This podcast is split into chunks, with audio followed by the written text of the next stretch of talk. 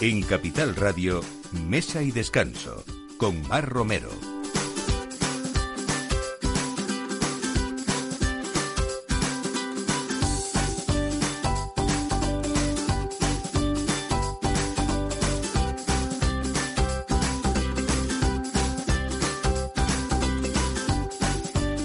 Días, esto es eh, Besa y Descanso, la una de la tarde y como siempre pues poniendo la mesa mm, en estas fechas ya que se nos avecinan y este fin de semana que seguro que todos ustedes tienen o comida o cena prenavideña pues creo que las sugerencias de hoy seguro, seguro que les van a valer y sobre todo, pues como cada sábado venimos a disfrutar y a compartir. Hoy vamos a hablar, eh, entre otras muchas cosas, de alguien que lleva haciendo las cosas muy bien hechas desde hace mucho tiempo. Isabel, Maestre es sinónimo de, trabajo bien hecho, de elaboraciones artesanas y sobre todo pues eh, autoexigencia para, para solo aceptar lo mejor.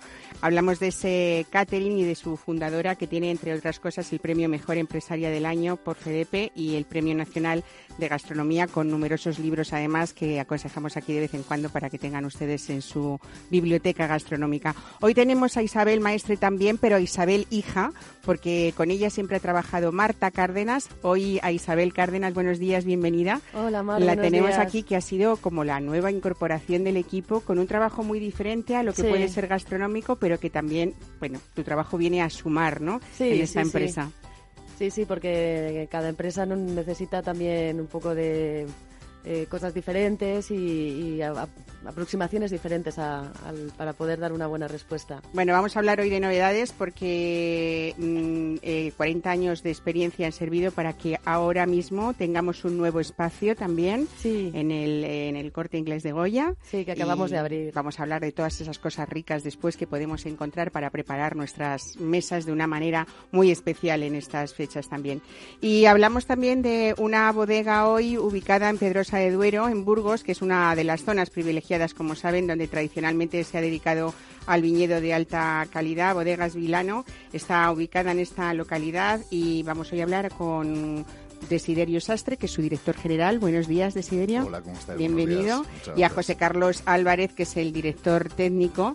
Vamos a contar toda la historia de esta bodega, eh, que relativamente es joven para otras de las que hablamos, a lo mejor que no, no es una bodega centenaria, pero sí es un equipo que ha sabido diferenciar esa calidad y hoy eh, vamos a hablar de todos esos vinos, pero traéis hoy un vino eh, que creo que es importante para vosotros, ¿no? Sí, es un, es un vino que está teniendo una acogida tremenda, que eh, primero lanzamos en España, es eh, Vilano Black, en este momento cosecha 18, 100% tempranillo con nueve meses de crianza en roble francés. Y, bueno, pues están empezando ya este, los mercados internacionales también a cogerlo pues con, con, mucho gusto. Mercados como Estados Unidos, con muy buenas puntuaciones.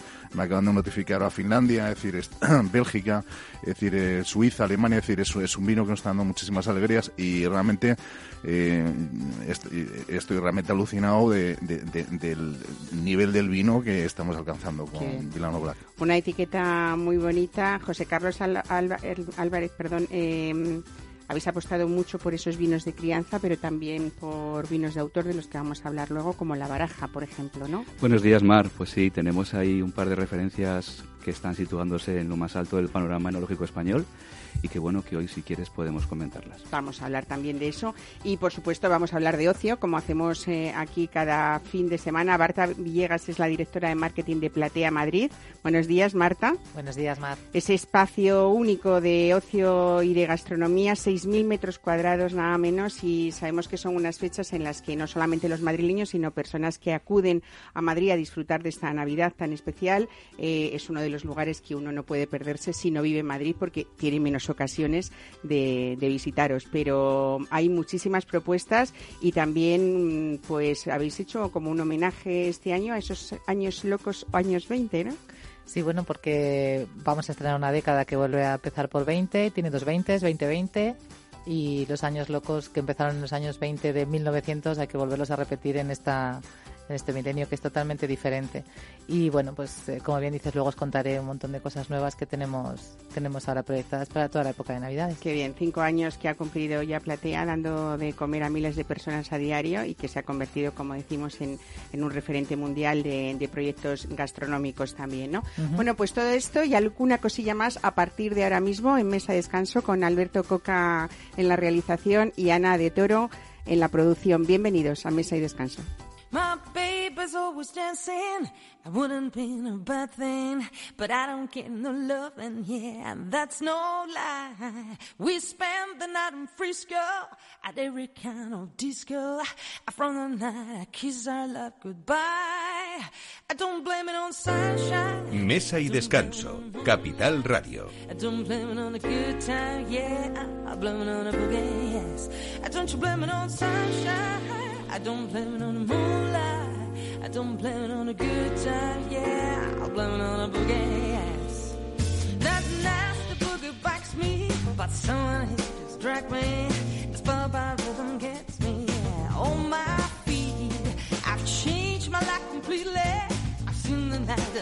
Isabel de Cárdenas es arquitecta y doctor arquitecto también. Eh, yo creo que como arquitecta su capacidad de organización, pues eh, creo que va a hacer o que está haciendo ya un trabajo excelente, sobre todo en gestión de, equipos, por esa visión espacial, artística, esos catering que son distintos, porque hay muchos y de muchas clases, de muchas maneras, pero es verdad que tu madre Isabel lleva 40 años eh, siendo, pues lo que decíamos, ¿no? Esa presentación de distinción, de exclusividad, de las cosas eh, muy, muy bien hechas.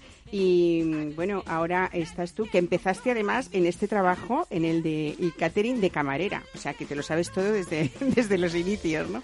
No, no, yo empecé incluso antes de camarera, eh, los sábados por la mañana, pues estábamos en casa y mi madre decía, o sea, yo estoy aquí trabajando y mis hijas arriba en casa y nos hacía bajar a hacer, yo qué sé, lo, lo que sea, o sea, pelar patatas o cualquier cosa.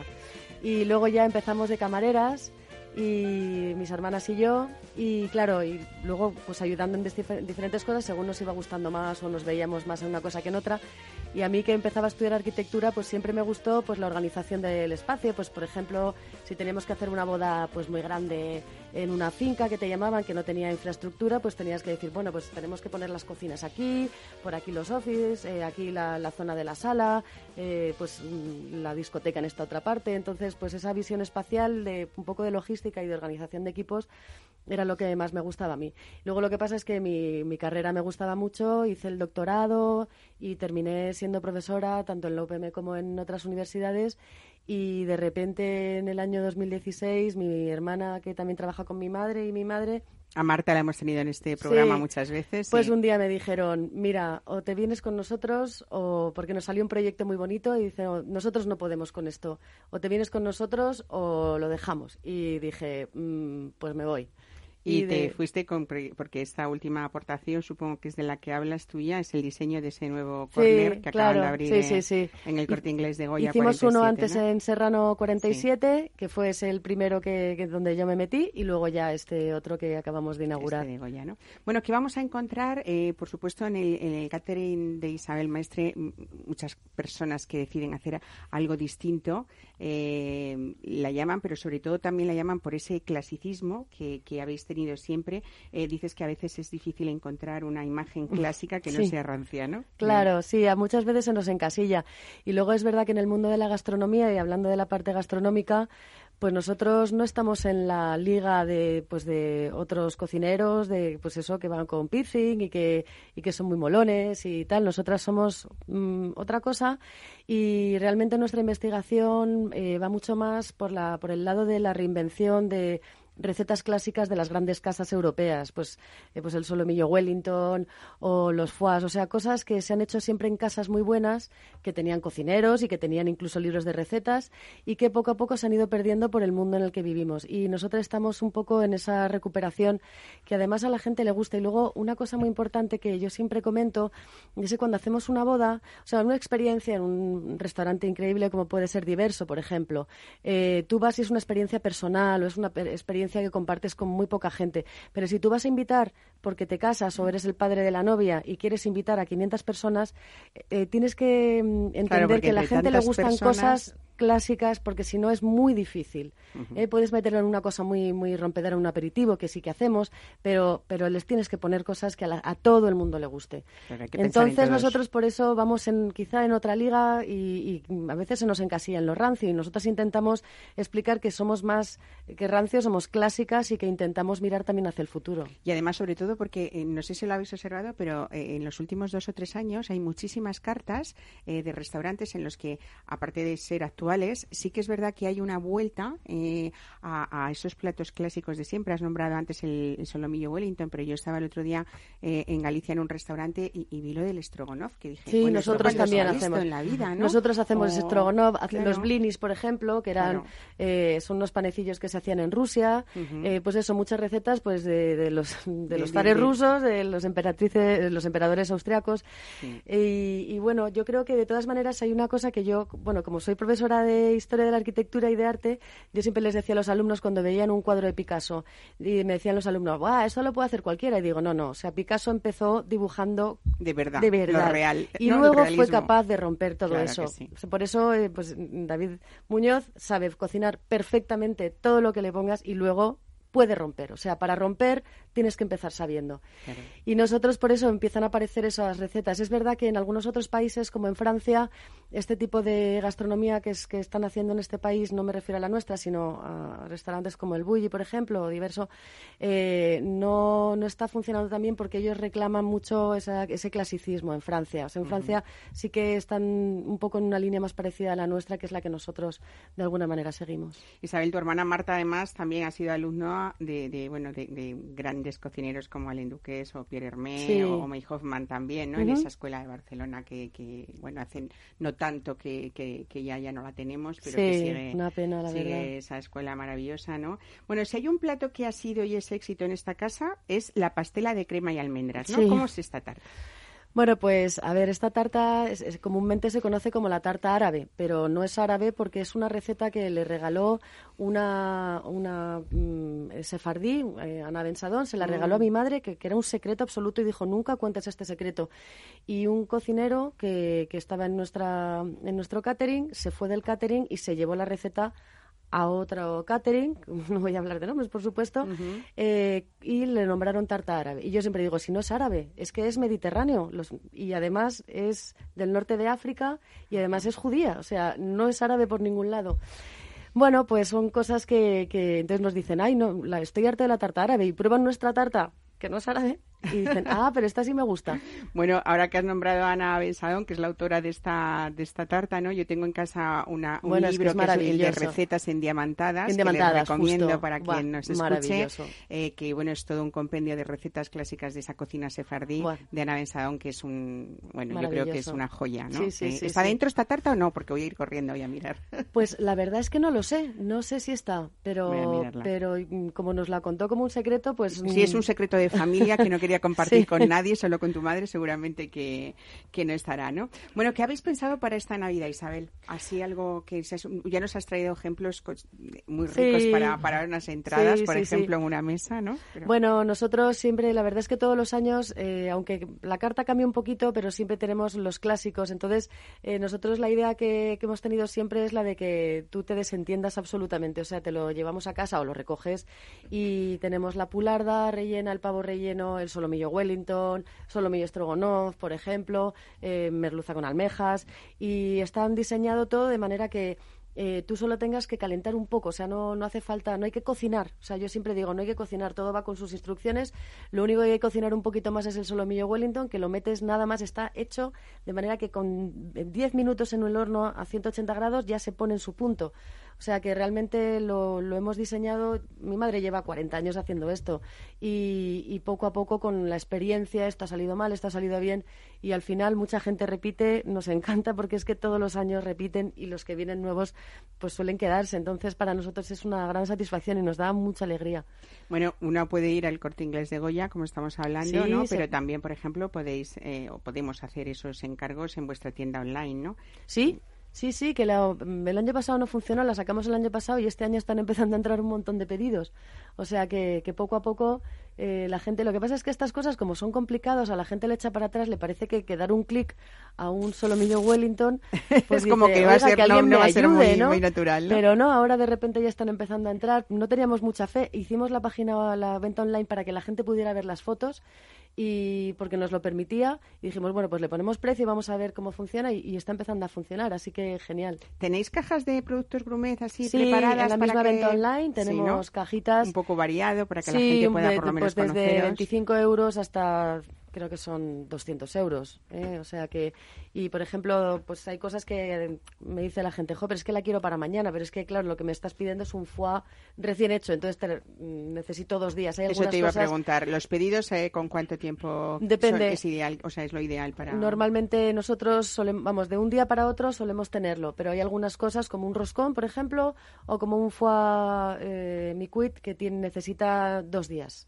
porque tiene una elaboración un poquito más larga, aunque normalmente tenemos todo preparado, pero hay que preguntar, nada más. Hay veces que lo tenemos todo hecho, eh, pues tenemos las masas preparadas y están ya fermentadas y decimos, nada, nada, los tenemos ya, mm, te sale ya pero normalmente tiene que ser con un poquito de tiempo. Bueno, la verdad es que aparte de esos 40 años que lleva tu madre representando pues este catering con, con su nombre eh, y sobre todo esas recetas de las que estamos hablando, es verdad que ella ha sabido elegir siempre muy bien la calidad de cada producto que fuera. Eh, me estoy acordando ahora porque acabas de nombrar el roscón de Reyes, que creo que es uno de los más ricos que puedo haber en, en, Madrid, por lo menos, que bueno, he probado. Siempre queda primero, segundo, tercero, más o menos. Que todo es muy importante porque que, pues que haya una almendra marcona, que no sean esencias a azares y, y sea de verdad eh, azar, en fin, hay muchas cosas. Sí, que esté elaborado en el día. O sea, porque es que nosotros los, los cocemos cada día. O sea, que, que eso también. Y está hecho la masa,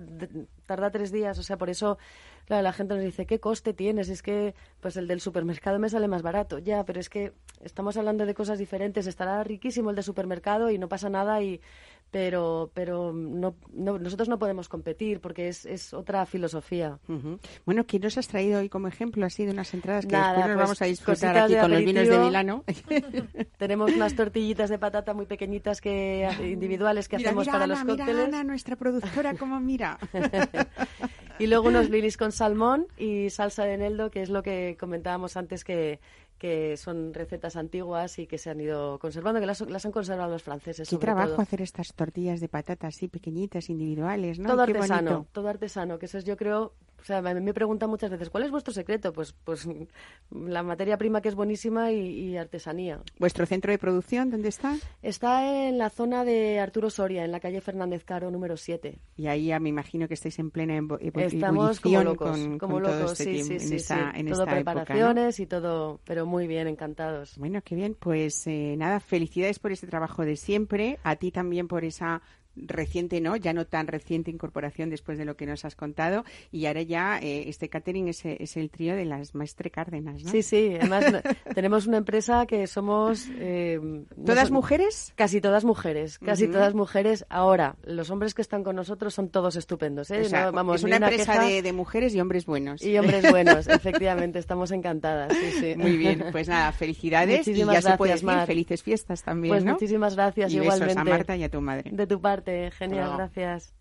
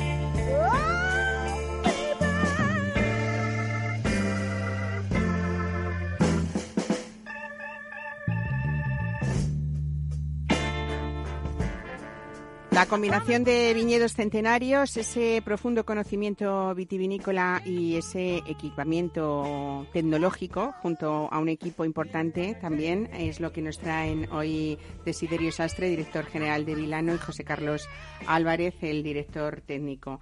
Eh, es una bodega que fundasteis en 1957 o se fundó en 1957, aunque eh, Desiderio llevas ya también mucho tiempo en, en, en, Milano, ¿no? 18 años. 18 años. ¿Y José Carlos siendo el director técnico? Pues para siete vendimias. Siete vendimias. Que no es igual una vendimia que un año. José Carlos, aparte de ser director técnico, es un profesor... Mm, eh, importante que nos lo demuestra cada vez que yo he tenido posibilidades de, de, estar con vosotros en una cata recientemente y es que da gusto, ¿no? O sea, como, como uno sin necesidad o aunque no, no quiera, quiere el vino al final, ¿no? Después de hablar contigo. Es la capacidad de saber transmitir lo que una cosa huele, sabe y se siente, pues con la palabra, ¿no? Que es el, mundo de la cata y la literatura del vino. ¿Está cambiando ese mundo de la cata para que todo el mundo lo entienda?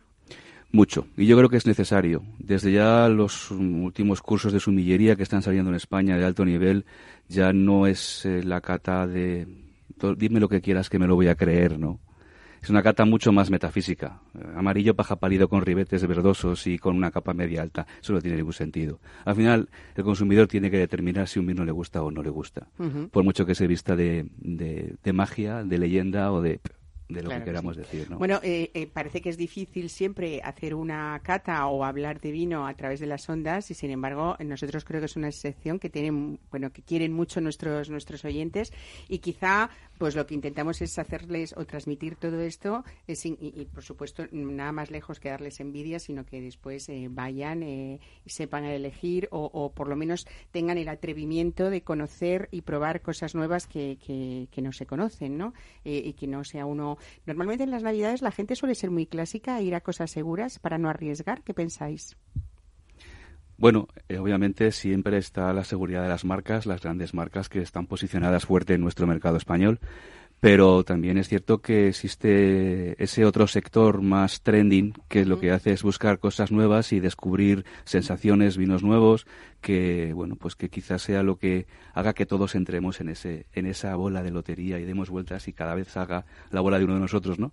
Pues yo creo que sí, que sí, que hay mucha gente que en Navidades se arriesga, se arriesga y, y nos encontramos en el vino cosas, maravillosas, Como de las que vamos a hablar ahora. El otro día comentábamos eh, eh, con, con, Francisco Peñamil, que es una de las personas y los expertos más importantes en aceites de nuestro país, que a veces tenemos que cambiar un poco eh, esa mentalidad, sobre todo en el tema de que las cooperativas hacen mal aceite o mal vino o que no están preparadas tecnológicamente. Y una vez más viene a cuento esto para hablar de que Viña Vilano es una sociedad cooperativa que cuenta con más de 300 hectáreas de, viñedo, tempranillo sobre todo, ¿no? Tinta fina o tinta del país, eh, y una producción anual de 2 millones de kilos de uva de alta calidad. Desiderio Sastre, esto cuando hablamos de, de 2 millones de kilos o, esas eh, producciones altas, eh, no tiene nada que ver ni que esté reñido siquiera con que sea algo mediocre, ¿no? Para nada. No, en absoluto. O sea, todo hay que ponerlo un poco en relación. Eh, realmente, o sea, nosotros partimos de una base de viñedo muy antiguo. Bodegas Vilano es del año 57. Ya teníamos viñedos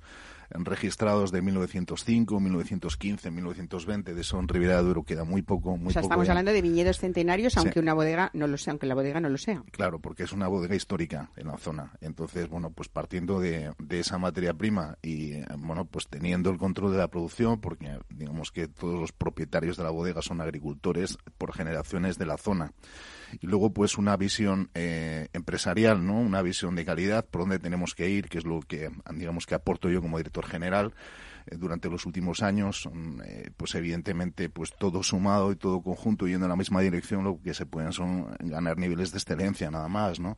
Además con la ventaja de que es una empresa histórica de la zona y que mm, eh, trabajamos pues con agricultores, con proveedores, etcétera, de la, de, la zona y por lo tanto todas las rentas se quedan se quedan aquí. Es decir, lo que estábamos hablando antes de, de la España vaciada o la España despoblada, digamos que esto es un proyecto pues que ha permitido eh, enraizar ¿no? una riqueza y una economía sostenible en el tiempo y hacerla crecer a lo largo de los años. Mm, yo creo que esto es un proyecto muy interesante hoy en día en el mundo rural. José Carlos Álvarez me ha dado hoy el titular también, ¿eh? porque vamos a hablar de esto, y me dices que el vino es la vacuna contra la España vaciada, ¿no? Es verdad que donde hay vino, eh, pues hay una eh, muchísimas familias alrededor en diferentes trabajos, una industria y generalmente son zonas con mucha riqueza, podríamos decir, ¿no? En todos los sentidos. Riqueza que la da el vino. Hay que, hay que saber leerse el prospecto del vino. Y cada vez que bebemos un traguillo de una copa, pensad en esto. El prospecto dice que donde hay vino, hay trabajo, donde hay trabajo, hay turismo, donde hay turismo hay mercado, donde hay mercado hay comercio. Y, finalmente comentar que creo que el vino abarca todas las profesiones que existen en el mundo, desde la filosofía, las letras, a la medicina como producto alimentario, a bueno, economía, comercio, derecho sujeto a leyes, ingenieros, arquitectos que construyen nuestras bodegas. El sector que mueve el vino es muy grande. Y de aquí la importancia y la, llamada de atención que ahora con el Brexit los españoles cada día nos hacemos más anglosajones porque cada vez bebemos más cerveza y tomamos más gin tonic. Los británicos nos ganan en, beber vino, aunque sabéis que las cifras últimas eh, ha subido, aunque sea poquito, ese consumo responsable, ¿no? Sí, existe esa generación X de padres que se han dedicado a consumir anglosajonamente. Y desgraciadamente son los abuelos que nos quedan, que son los que están enseñando a los nietos a beber vino. Cada copa de vino español supone una mejora tremenda en la economía y la sostenibilidad rural. Habrá muchas personas que nos escuchen, José Carlos, y digan, claro, es que este señor está hablando eh, que están ubicados en esa zona privilegiada donde siempre se ha dedicado tradicionalmente a ese viñedo de alta calidad, pero no sé si es por el cambio climático, que desde luego hay que renegar mucho de él en todos los sentidos, pero es verdad que ha ayudado a que zonas que ni se nos podía pasar por la cabeza que, que, hubiera vino y que se estuvieran elaborando vinos, en España prácticamente la totalidad de nuestro país se, se, eh, se, elabora vino, ¿no? Incluso en zonas que, tradicional, que no son tradicionales, vamos. Hay que pensar que estadísticamente somos el mayor viñedo del mundo y Castilla-La Mancha es la mayor denominación de origen del mundo, ¿no? No en producción, que nos gana Francia, pero sí es cierto que por hectáreas plantadas podemos decir que toda España es un viñedo, ¿no? Y en riqueza, riqueza como el río Duero, pues uno de los ríos más ricos del mundo, vitivinícolamente hablando, ¿no? Porque desemboca en Oporto también.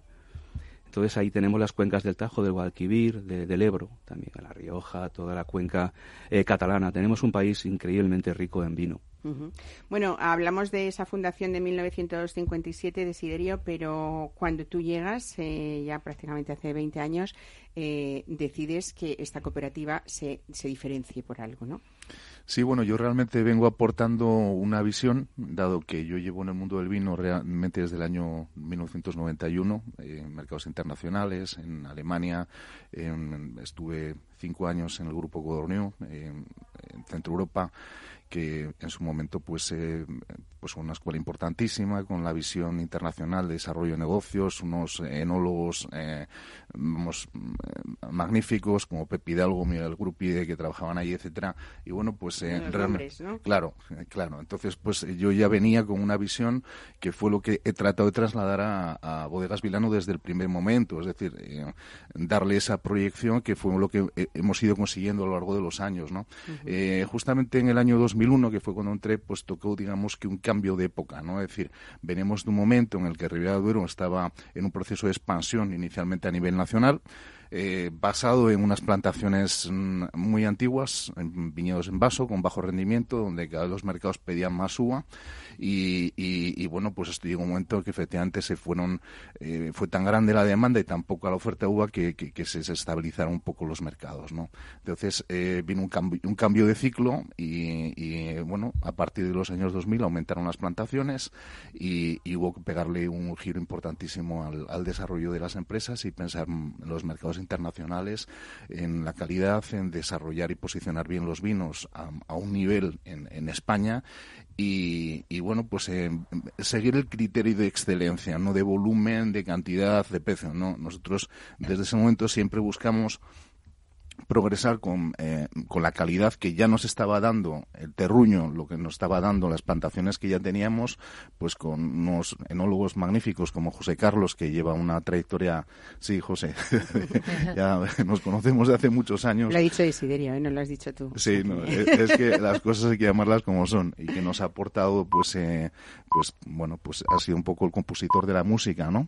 Y luego tenemos un equipo en bodega que es la que toca la partitura.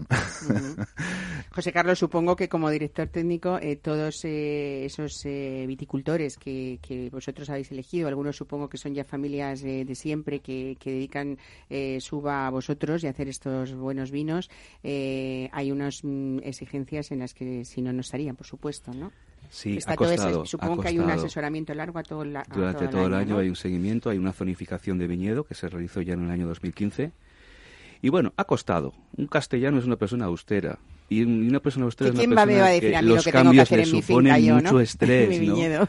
Pero hemos ido haciendo la transición a un manejo de viñedo y a un orden de los diferentes viñedos, diferentes suelos, diferentes edades y índices de maduración, que es lo que nos ha marcado ya a día de hoy eh, un orden en vendimia y un orden sobre todo en las diferentes marcas que posee Vilano con sus diferentes vinos y perfiles. Bueno, en esa producción potencial que tenéis al año de unos 2 millones de kilos de uva, tenemos desde un vino rosado, por ejemplo, tintos jóvenes también, pero para vuestras crianzas y reservas usáis siempre barricas de roble americano y francés, los dos, ¿no? Eh, contadme qué habéis traído ya a la mesa y luego vamos a hablar de otros vinos. Bueno, pues eh, hemos traído Vilano Black 2018, eh, es un vino que hoy en día comercializamos aquí en España, se encuentra en el corte inglés a nivel nacional en todos los sitios con un gran éxito. ¿Y por qué hemos elegido este vino? Porque ha sido uno de nuestros últimos proyectos, nace en el año 2012 y, nace pues para dar, digamos, eh, respuesta a un mercado que nosotros entendíamos emergente, mm, basado en lo que es el consumo de los robles Ah, de crianza corta mm, para el tema de eh, consumo de barras, tapeos, etcétera, etcétera, muy popular en España y para posicionar también en las cartas de los restaurantes, eh, pues por ejemplo, en lugar de un crianza, ¿no? Entonces eh, existía ahí un nicho de mercado donde nosotros desarrollamos a través de este vino, que es un vino ya em, mucho más elaborado, mucho más seleccionado por el proceso de selección de barricas, de elaboración del vino, etcétera, etcétera, que esto nos puede nos puede hablar mejor José Carlos y, y, que ha tenido efectivamente ese nivel de respuestas, de, encontrado ese nicho de mercado. Es decir, em, bueno, pues eh, es un vino realmente para comer con él, eh, para poder tomar copas con él y con un potencial de crecimiento tremendo y, efectivamente nos está dando un, resultado extraordinario. Los primeros años lo hemos presentado en España y, bueno, desde realmente este año lo hemos empezado a sacar a mercados internacionales ya con muy buenas puntuaciones en Estados Unidos, con posición de mercado y, una respuesta también grande en los mercados internacionales, lo cual quiere decir que nos está avalando el camino que estamos siguiendo, es decir, la calidad del vino se está reconociendo a nivel internacional y creemos que tiene mucha respuesta. Por eso hemos elegido este vino. Bueno, Vilano Black, ¿qué le contarías a nuestros oyentes para que salgan ahora y digan, va a ser uno de mis vinos de, de, estas mesas navideñas? Perdona que me has pillado tomando un trocito de tortilla con ese cuajado y ese amarillo dorado que tenemos aquí delante, que ahora había echado un traguillo de este vino y transmitir Luego me vas a contar qué tal va con el salmón, que seguro que bien también, Pues seguramente que bien. Los maridajes, yo siempre digo que cuanto más conocemos de vino, más nos descubrimos a nosotros mismos. Bien, Viña Vilano Black es la base, quizás yo siempre le llamo el hermano pequeño del Vilano, ¿no? El Vilano que es nuestro vino de autor que se basa en los aromas telúricos de terruño, de a qué huele la tierra donde está la raíz, ¿no?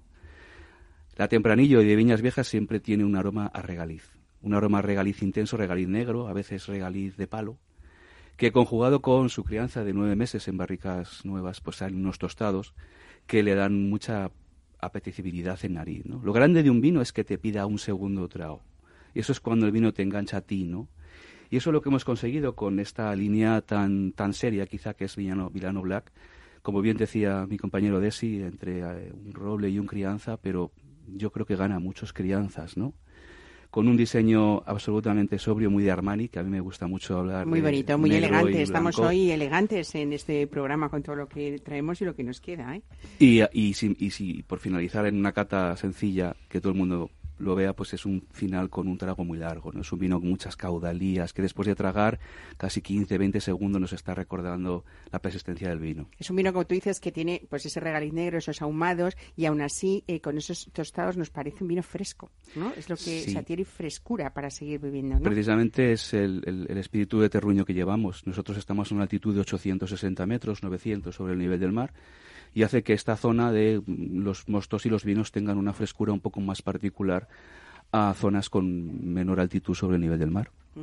Bueno, vamos a hablar eh, de dos vinos de autor, si os parece. Esto de vinos de autor, ¿cómo lo veis? Porque ¿quién ha sido el autor? ¿O la gente le gusta este, esta concepción, esta acepción de, los vinos o no? Vinos de autores. vamos a hablar vinos de un tiempo en el que mm, se decía mucho del vino de autor, pero quizá vosotros lo, contáis porque se diferencia del resto de la gama por algo. Contadnos. podemos resumir lo que significa o, o que se puede entender por vino de autor como un vino más personal no un vino estándar, ¿no? no buscamos un poco la extrapolación interior de nuestros viticultores y obviamente del creador, ¿no? del equipo tecnológico que tenemos en, Bodegas Vilano. Se busca eso, son vinos muy personales. Quizá vas al límite del, del, cuchillo, ¿no? Decir, o te gusta o no te gusta, pero realmente es o, cubista o a lo mejor barroco o, o, clásico en pintura, ¿no? Bueno, se supone que eh, en esto tiene que ser en todos los vinos, que nos gusten o que no, porque si nos gustan, eh, es, eh, cada marca de vino es lo que hace fieles, ¿no? en vuestro caso, estos vinos de autor, uno es Vilano 2015, que tengo delante, que es 100% tempranillo, y la baraja, que os diré que a mí me encantó cuando lo probé, que es la extinta fina también, tempranillo, con Cabernet Sauvignon y con Merlot, ¿no? Es verdad que estas uvas...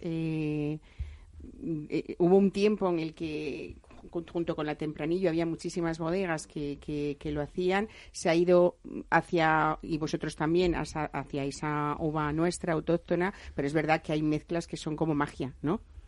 Dependiendo de las proporciones, supongo también, de eso te lo sabrás tú, lógicamente, lo que necesita cada vino. Dependiendo de las proporciones, vas buscando también. Esto es como una paleta de colores. Cuantas más gamas cromáticas tienes, más puedes llegar a definir ¿no? un, un color. Pues con la Cabernet Sauvignon y el Merlot hace que tengamos eh, un vino como la baraja, que es como se llama el pago. No se llama la baraja por una cuestión de, de juego, sino porque el, viñedo en el que se hace se llama la zona de la baraja. Pues hemos dado ese salto cosmopolita a un vino más internacional, saliendo del clasicismo de los 100% tempranillo de Mucho más especiado, supongo, ¿no? Eh, los eh, eucaliptus que nos puede dar la, la Cabernet Sauvignon junto con las ciruelas claudias de la Merlot hacen que bueno que ese regalí de la tempranillo pues le dé una complejidad y una y una intensidad pues muy muy interesante. En el caso de vuestro vino de autor Vilano 2015 que es 100% tempranillo, eh, ¿qué, buscaríamos en ella? El teluro el terroir puro puro de una viña que es pura expresión ¿no? y fruta yo siempre me gusta llamar la viña de Abelino pero es que ese señor se llama así es el dueño de la viña no hmm. O sea, usáis este, solamente esta viña para este vino de para autor, este vino de autor. Es una viña de podría ser un vino de pago perfectamente. O lo es, aunque no esté eh, Legalmente no. Legalmente no, pero sí, podemos entender que es un vino de majuelo. Es un vino de un viñedo en concreto de la bodega. Igual que la baraja, con sus mezclas de cabernet, pero Vilano es la apuesta que hicimos Desiderio y yo hace seis años, en decir, esta viña vamos a trabajarla y y empezaron a aparecer los, los primeros resultados, que es un vino que sale al mercado tres años después de su elaboración, ¿no? Y bueno, pues buscando ese respeto por, por el sabor del teluro, pues nace, nace Vilano 2015. Yo me imagino a un viticultor que tenga su finca y que después vea esta obra hecha y terminada, eh, como, como este vino, eh, me imagino que para él puede ser tan, tanta satisfacción como la vuestra, ¿no? Sí, lo difícil es descubrirlo, llegar y descubrir realmente el potencial estamos todavía empezando. A mí me gustaría ir descubriendo nuevos pagos, nuevos terroir dentro de las 300 hectáreas que tenemos de viña muy vieja, ir poco a poco investigando con los años y ver el potencial que cada uno de nuestros viticultores tiene en, en sus manos, ¿no? Eh, se me ocurre, eh, decías que lo de los maridajes siempre son descubrimientos, ¿no? Y que a veces las reglas estrictas nos demuestran que no han servido para nada, esto de los blancos pescado, los tintos, tal. Eh, con este Vilano Black, que me encanta el nombre y me encanta la etiqueta, ya he visto que con la tortilla a ti te ha encantado, pero podríamos, podría ser ese vino que, que, desde el inicio hasta el final, eh, a mí se me ocurre hasta llegar con él al chocolate, fíjate. Supongo que, que estos vinos de autor aún con más motivo también, ¿no? Si nos oyen los de la Real Academia de Gastronomía, nos matan. Armonizar, armonización más que maridaje. Bueno, a mí de maridaje, fíjate que me gusta. ¿eh? Porque esto de que la gente quiere solo armonizar y no maridar, habrá maridos eternos mm, fatales que mejor que no sean eternos y habrá maridos maravillosos. Con lo cual a mí la palabra maridaje me encanta. Correcto. Mira, un, una receta para mucha gente en Navidades. Venga. Vamos a llevar al postre, como tú bien has dicho, y entonces vamos a tener en un plato plano y vamos a disponer de un buen aceite de oliva virgen, Yo soy más amigo de la arbequina que de la picual porque la arbequina es muy, muy aromática. En, un en un trocito del plato echamos un poquito de aceite de arbequina, en otro sal escamada, tipo maldón, y después tenemos nuestra copa de Vilano Black. El orden hay que cumplirlo rajatabla, si no se estropea. Primero se va con el chocolate negro, que no, te lo he dicho, chocolate negro, se va a la sal, a coger dos escamas, y después de ahí se va al aceite. Esto se mete en la boca y se disuelve. Y en ese justo momento del punto que tenemos hecho todo caliente y licuado en la boca, antes de tragar, metemos un, un trago de vino y damos vueltas a la lavadora. Esto es una sensación de una explosión increíble, de cómo esa armonía o ese maridaje en la boca junta todos los sabores y cómo se potencia el chocolate negro de esta, de esta forma. Bueno, esto demuestra que algo tan sencillo como esos ingredientes que nos acabas de contar, ¿no? Pueden significar de verdad una experiencia, ¿no? Y algo súper agradable para terminar pues una de estas comidas o de estas cenas. ¿Ha apuntado el equipo de mesa de descanso? Sí, ¿no? Aquí estamos tomando nota. Y bueno, no sé si hay algo más que decir de Siderio y José Carlos, de Siderio Sastri y José Carlos Álvarez, eh, pero yo creo que es que son vinos para disfrutar, ¿no? Así es, así es, efectivamente. Y como decía José, pues eh, continuamos progresando, continuamos eh, investigando, continuamos descubriendo y, y, tenemos una capacidad de desarrollo muy importante porque tenemos detrás, digamos, un Fórmula 1. Entonces, bueno, pues nosotros como pilotos, eh, José, tendremos que ganar las carreras, ¿no? En eso, en eso estamos. bueno, yo os invito a que os quedéis con nosotros, ¿eh? porque vamos a seguir disfrutando de este vino, de estas cositas ricas que nos ha dejado Isabel el de Cárdenas y nos vamos a disfrutar de ocio porque tenemos un programa eh, en el que un programa por delante. Tienen ustedes dos o tres que es mesa de descanso, pero un programa navideño importante del que iremos hablando cada fin de semana y hoy desde luego toca Platea Madrid.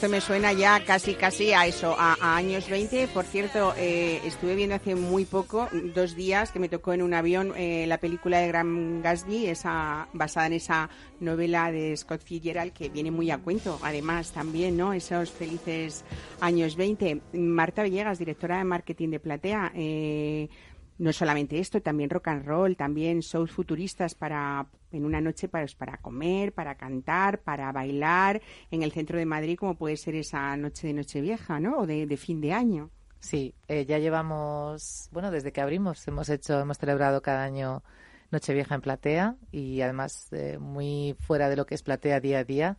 Los que conocéis bien Platea, como es tu caso, Mar, eh, sabes que es un sitio de encuentro para todo el mundo. Pues a nivel nacional, lo que decías, estamos orgullosísimos de las 5.000 hasta 7.000 personas que pasan un fin de semana por, por Platea y que disfrutan de todas las plantas, desde el picoteo de la planta del patio, sabes que tenemos todas las tapas nacionales y todo el, el, expositor de la gastronomía nacional que tenemos en la planta patio, hasta el foso con las cocinas internacionales, donde no tienes que, que moverte, te sientas y te lo llevamos todo a la mesa nosotros eh, o el gastronómico de la primera planta con Ricard Camarena, o las copas del palco. La verdad es que sabes que, la oferta de ocio y gastronomía en Platea la tienes asegurada. Lo mejor de todo es que uno puede ir a Platea a cualquier hora del día. Eh, a, mí hay dos momentos, eh, independientemente del restaurante, el que vamos a hablar luego y tal, creo que me gustan mucho.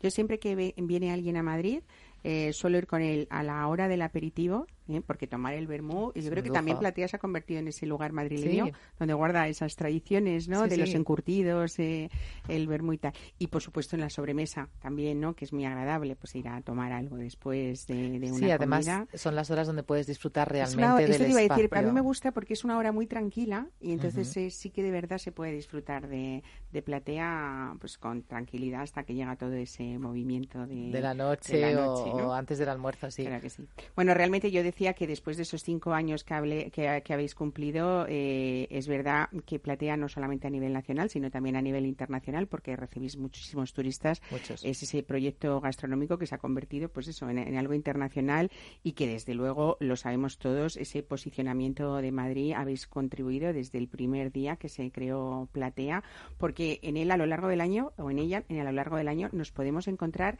eh, con muchísimos espectáculos, desde el flamenco hasta el rock, hasta los DJs. Y bueno, quiero decir que es un lugar en el que también caben todas las edades, ¿no? Eh, Totalmente, y además apostamos por, por todos los tipos de. Eso es, o sea, el, ser un centro de ocio gastronómico nos ha permitido eh, ser, plataforma de muchas cosas, desde artistas más locales, más nacionales, hasta eh, intentamos dar gusto a todo el mundo y eso pasa pues desde tener jazz, como dices, hasta el puro rock and roll o, tener mm, los acróbatas aéreos que cada día tú los has visto, Mar, y eh, con esa altura que tiene el, antiguo cine Carlos III, eh, todavía sigue siendo es que un, es un espacio que da, que da para, para todo, Que te pone los pelos de punta, la verdad, y siendo un sitio donde puedes ir a tomar unas croquetas y una cerveza y el espectáculo lo ponemos nosotros, o sea, no es algo donde hacemos más partícipe a la gente de ese, los bailarines bailan con la gente, es un sitio divertido, no es nada encorsetado, donde cabe todo el mundo, todas las edades, donde los niños son bienvenidos, las familias, eh, a diario se mezcla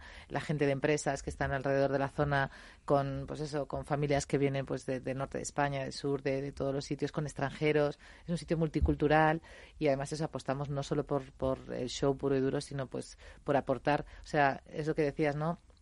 Creo que hemos aportado muchas cosas a Madrid, pero Madrid nos ha aportado muchas cosas.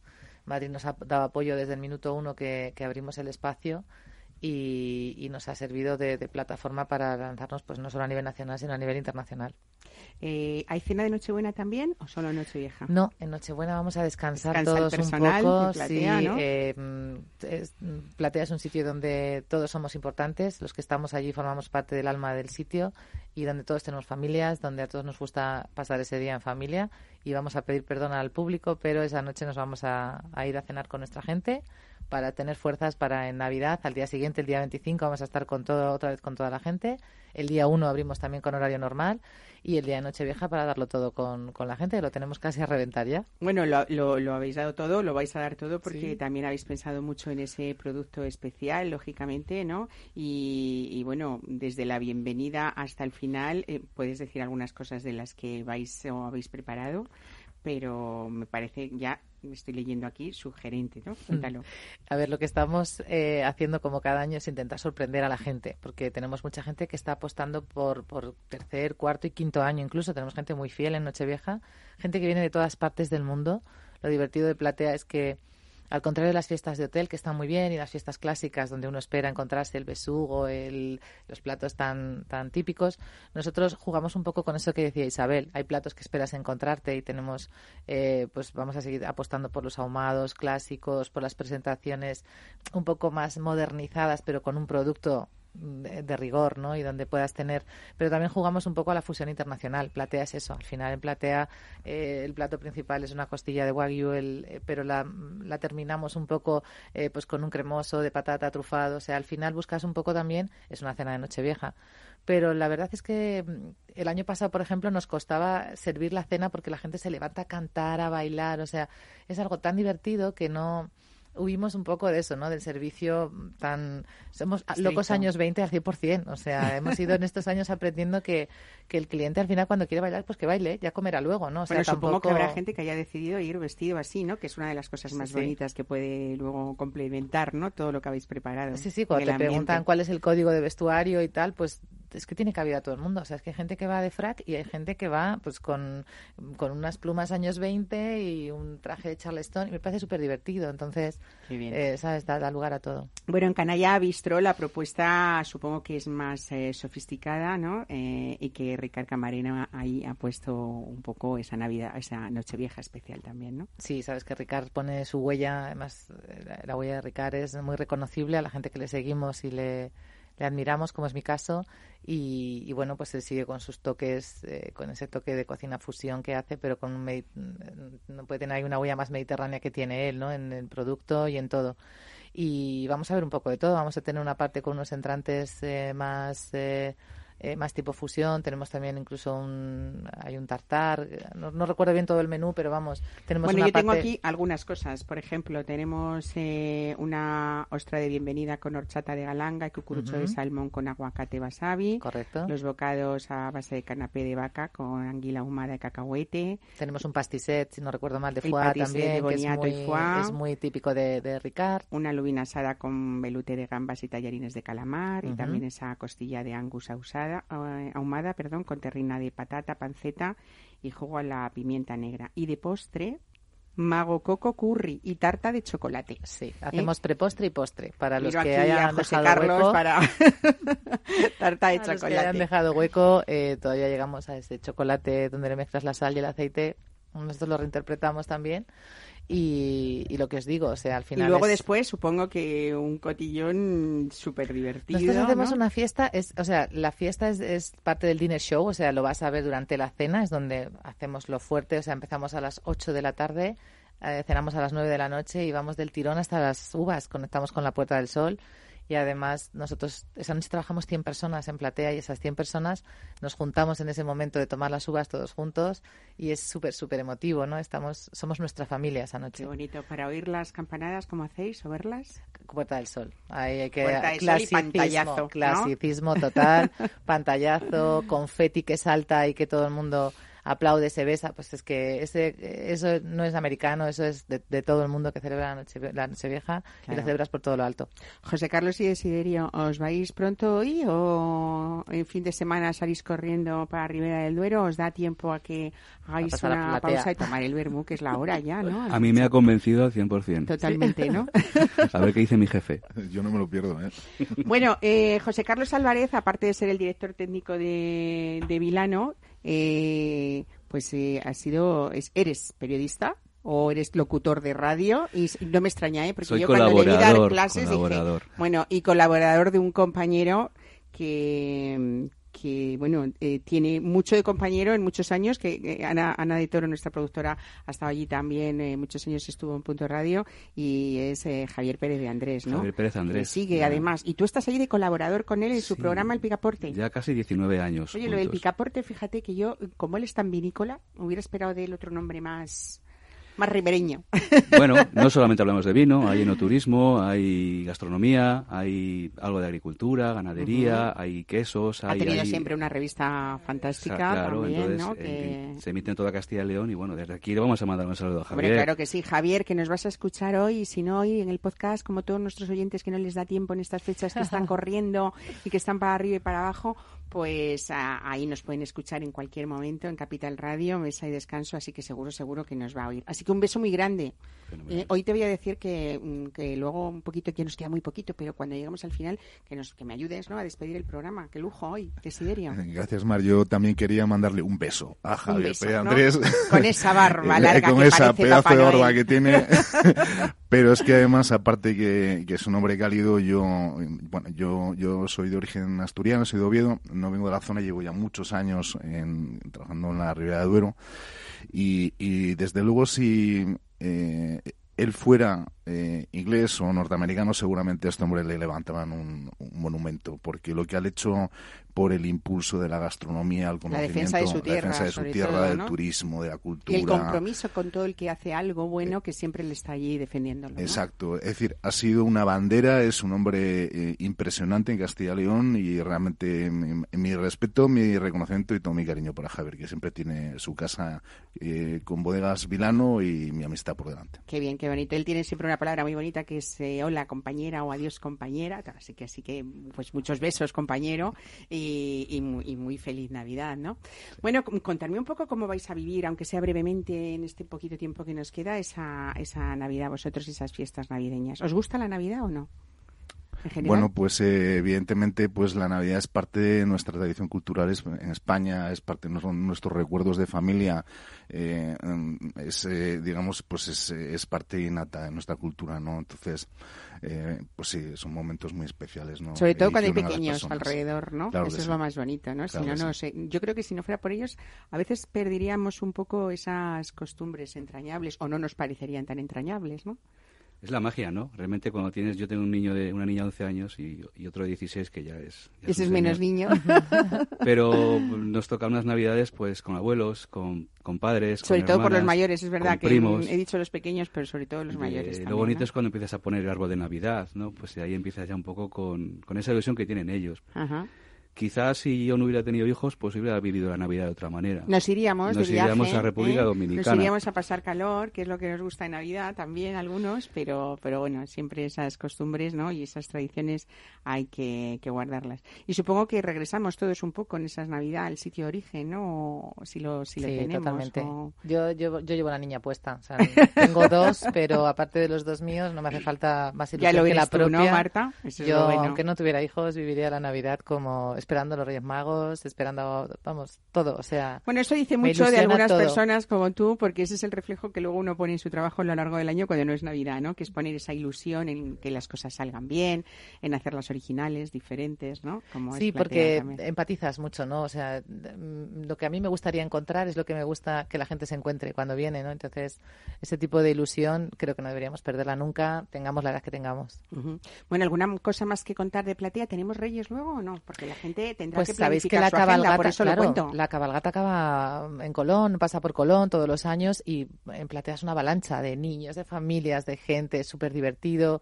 Siempre ponemos un show que tenga algo. Es que además, como eh, lo bueno de tener una dirección eh, de producción propia, nos deja hacer esas cosas, nos deja programar en función del día de la semana que es y no hacemos copia-pega de nada, sino todo lo contrario, ¿no? Adaptamos el show al momento del año al momento. si hay que cantar villancicos, los cantamos. Y si hay que poner un show eh, basado en Navidad, totalmente basado en Navidad. Somos eh, ese exponente de todo. Qué bien. Bueno, felicidades también y feliz Navidad a Gonzalo Hurtado, de que es el director de, Platea y que además siempre que viene lo cuenta, pues eso, como, como, como Marta Villegas, con la, con la misma ilusión. Debemos tener nueve y ocho años, efectivamente, o algo así. Bueno, como tenemos aquí en este programa, ¿no? Todo el equipo, desde los técnicos, los realizadores, la productora, aquí estamos. Nos falta ya, pues eso, la gorrita para, para empezar a a divertirnos y a pasarlo bien y sobre todo que ustedes se diviertan, que es de lo que se trata este programa cada sábado y que compartan. Así que ya pueden ustedes empezar con esa agenda gastronómica que siempre les recomiendo y creo que hoy hemos cumplido con ese trabajo de traer cosas ricas, profesionales con entusiasmo eh, y bueno, esos son, son los resultados, ¿no?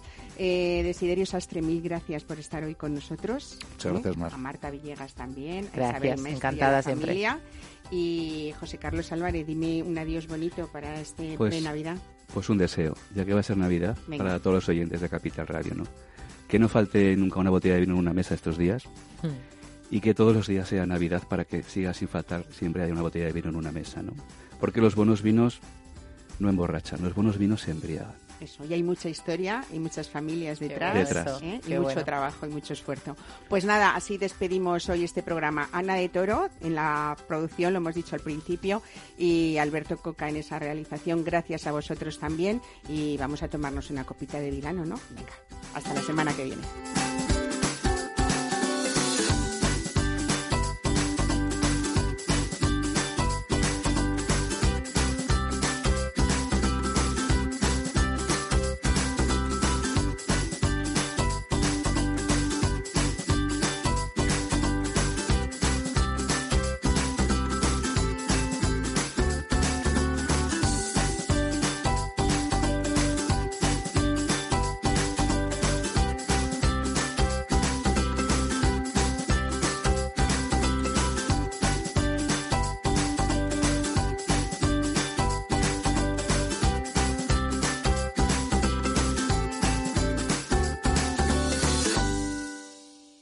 Capital Radio, la genuina radio económica.